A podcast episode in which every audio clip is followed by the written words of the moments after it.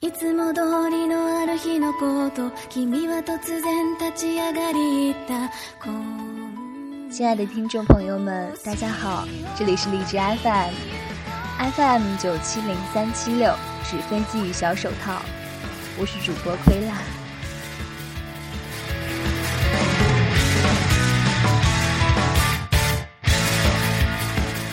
今天呢，我要跟大家分享的一篇文章是来自白景湖的《天寒路重，望君保重》。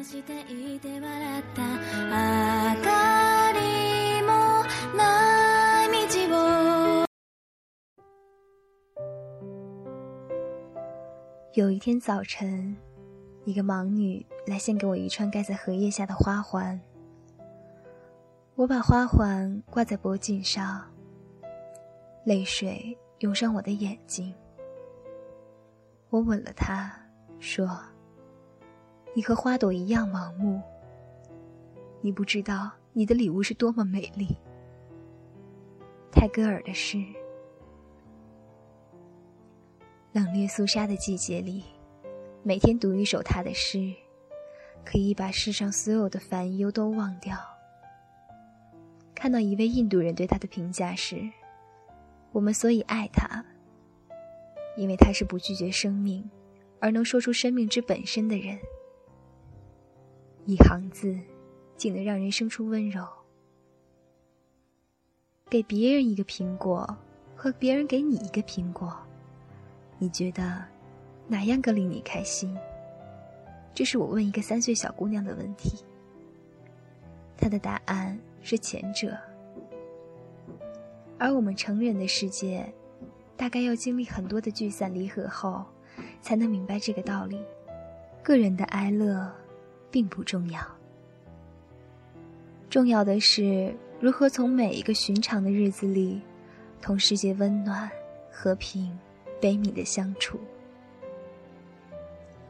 常去光顾的一家水果店，老板娘请了一位五十多岁的人搬水果。他喊他老韩，说他脑子不大好使，只能做一点简单的事，搬搬水果什么的。一天下大雨，我跑下车，见老韩独自站在宽大的油纸伞下发呆。我喊了他一声叔叔，问他你怎么一个人在这里？老板娘呢？不知怎的，他特高兴，手舞足蹈的。说：“老板娘马上就回来。我在这里这么久，就你喊我叔叔。别人来买东西，见我穿的脏兮兮的，才不会喊我叔呢。”我见他开心的样子，惊讶之余又觉得难过。任何人都需要被尊重，被善待。我们一群人在餐厅吃饭时，我会留意细节。一位同行的男士会对每次过来倒茶水或换盘的服务员说声谢谢，他真的是很特别，令人欣赏。也好比乘坐电梯时，伸手在电梯门处挡一下，这种细节才是真正的君子风度。也因此，在女儿牙牙学语期间。我主动教她的第一个词是“谢谢”，即使他暂且并不懂得这个词的含义，但每个生命都是在感恩中成长起来的。如今一周岁零三个月大的他，能够对他人递过来食物时主动说谢谢，并会主动将食物分享给他人。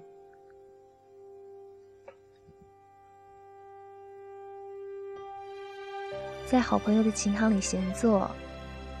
一楼是琴行，二楼是画室。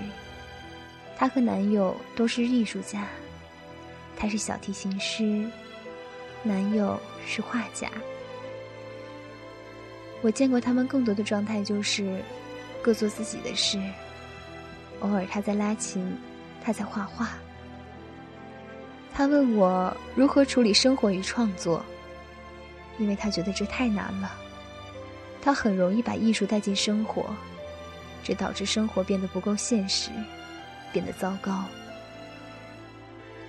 比如，她拉琴的时候，发现是该进厨房做饭了，而她的男友是从不会下厨的人。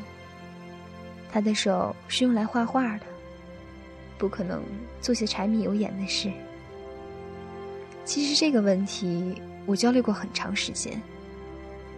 后来我寻找到的唯一出路，那就是去做事情，做好事情，别浪费时间和精力。生活和工作要分开，那些负面的，联系正面的那部分。生活是居于烟火，创作始于尘世。所有的矛盾都源自于惰性。